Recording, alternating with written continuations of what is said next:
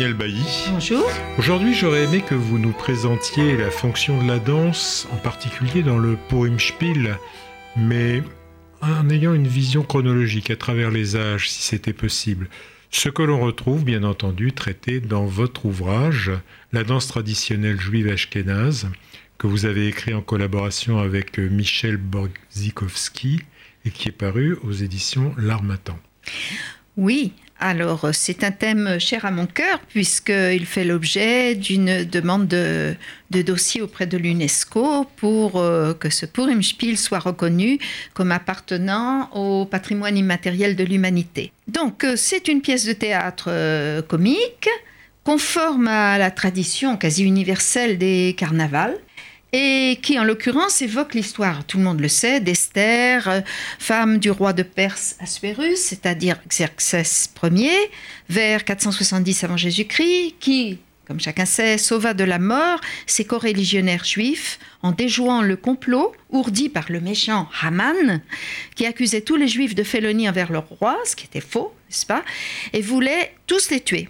Mardoché, l'oncle d'Esther, l'aida à déjouer ce complot Finalement, le méchant Haman fut pendu. Depuis, à la fête de Purim, qui a lieu en février, on maudit sa mémoire en tapant très fort des pieds ou en faisant beaucoup de bruit avec les crécelles, dreidel. Non, dreidel, c'est pas ça, c'est la, la toupie. Avec les crécelles. Donc, c'est l'intervention de Dieu, en l'occurrence, qui sauva ainsi les Juifs. Ce fut un miracle, Nes en hébreu. Donc je signale que la fête de Purim a lieu en février et que ça symbolise le passage de l'hiver au printemps. Alors, le Purim Spiel existe de façon attestée depuis 1382. On en trouve trace dans le Codex de Cambridge. C'est le premier texte yiddish conservé. Le Purim Spiel est un spectacle total qui intègre texte, théâtre, musique, danse, chant, mime, déguisement et masque. Et alors depuis, euh, des représentations théâtrales racontent cette histoire, mais surtout, elle donne lieu à des transpositions elles-mêmes assez carnavalesques de cette histoire et les transgressions sont politiques, sociales, etc. C'est-à-dire qu'on se livre, on se défoule et on se livre à des moqueries contre les leaders politiques, les directeurs de yeshivot, les puissants, les méchants, etc. Et ça va jusqu'à des regards critiques sur la politique mondiale. Donc, euh, en filigrane, on célèbre aussi la présence invisible de Dieu, allié du peuple d'Israël, et on célèbre la victoire du bien sur le mal. Et c'est aussi donc la célébration de la cohésion permanente du peuple juif à travers les épreuves. Maintenant, il est temps que je vous fasse entendre un extrait musical. J'ai choisi un extrait de fanfare. Pourquoi une fanfare? Parce que c'est une musique euh, traditionnelle juive euh, et qui est très joyeuse, très rythmée et qui accompagne souvent les, les carnavals de Purim. Donc celle-ci est une fanfare dirigée par Pierre Weckstein, Weckstein et elle s'appelle de façon humoristique aussi Schmalz Hering, qui comme chacun sait un plat absolument délicieux des Ashkenazim.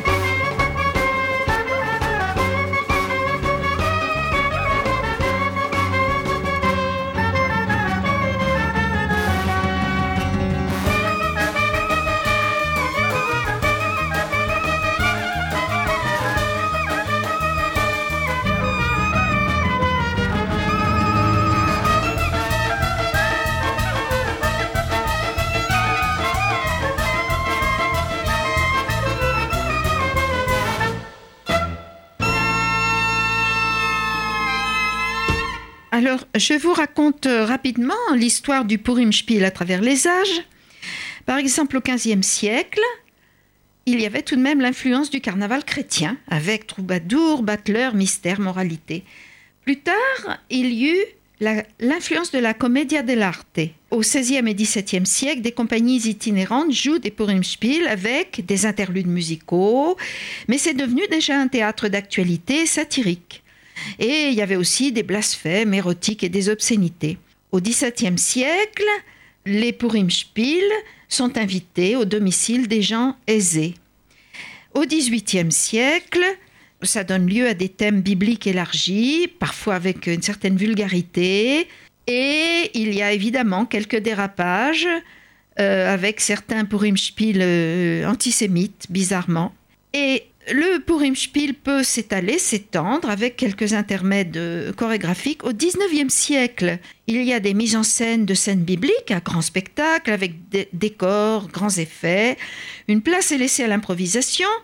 Et ces pièces ne sont pas seulement données à Purim, mais aussi lors de mariages ou dans les salons d'été, encore une fois, de riches familles. Et à l'époque moderne, il y a eu des Purilspim partout, même dans les camps de concentration et d'extermination. Celui que je raconte dans mon livre a lieu à Dachau. Voilà.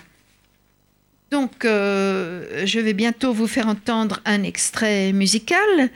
Mais euh, pour en venir au thème précis de la danse dans le Purimspiel, eh bien, euh, comme dans tous les, carnavals, la danse a un rôle très important. La danse a également un caractère transgressif, transgression de l'ordre social, transgression des genres masculins et féminins, transgression de l'ordre établi. D'où les déguisements et les masques, comme à Venise. Alors c'est tout à fait normal que la danse, comme les chants et la musique, occupent une place de choix dans ces réjouissances. Et il y a une sorte de contamination de folie collective, de joie profane cette fois-ci, hein, ou bien religieuse dévoyée. Et c'est pour ça que je vous ai parlé de la fanfare, parce que ça contribue à la joie. Donc, euh, on peut considérer que le Purimspiel est d'une certaine façon à l'origine même du théâtre yiddish lui-même, qui fait partie des réjouissances traditionnelles des familles juives ashkénazes. Maintenant, passons à l'extrait musical euh, qui nous vient d'Israël cette fois-ci. Israel Music History, Purimspiel, Hitzik, Hitzik Manger Yiddish.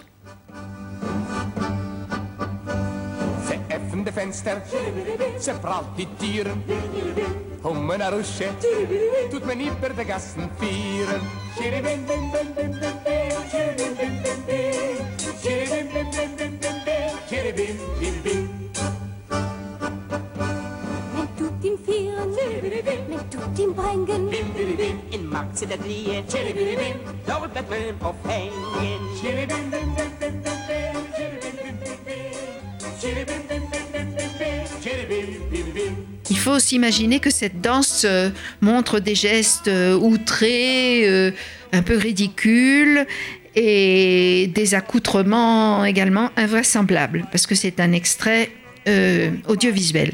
Mais comme toujours, euh, le masque joue un rôle important puisqu'il permet d'exprimer tout ce que l'on a envie d'exprimer sans aucune retenue, caché à l'abri, confortablement derrière son masque. Exactement. Ça doit être euh, nécessaire psychologiquement. Donc, je terminerai euh, en parlant des effets justement du défoulement par la danse dans la fête de Purim. C'est une sorte de libération des tensions traditionnelles au sein d'une vie diasporique rendue difficile par les persécutions anti-juives et la pauvreté économique. Donc il s'agit d'une revanche politique ou religieuse grâce à cette transgression. Et c'est évidemment le règne absolument sans partage de l'humour juif ce jour-là. Donc c'est une jolie tradition qui mérite euh, tout à fait d'être pérennisée. Et je termine donc en vous faisant entendre un dernier extrait musical, également euh, d'origine israélienne. Alors euh, bizarrement, euh, c'est pas traditionnel du tout comme musique, c'est une espèce de calypso. Mais bon, ça s'appelle Miracle Days, puisque évidemment, en ces jours de Purim, il y a eu le miracle divin qui a protégé les Juifs. N'est-ce? Miracle. Et donc voilà, euh, prenons cette calypso israélienne qui accompagne un véritable euh, Purim-Spiel qui s'est donné là-bas.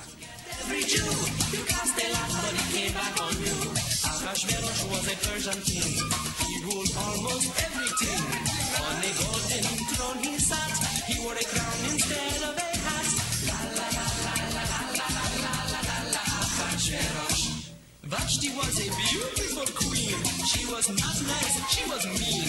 She was glad when she acted bad. Eh bien, merci Daniel Bailly, et c'est effectivement un vrai miracle de terminer euh, cet épisode concerné à la danse et au Purim Spiel par un calypso. à très bientôt. Merci Daniel Bailly. Merci à vous.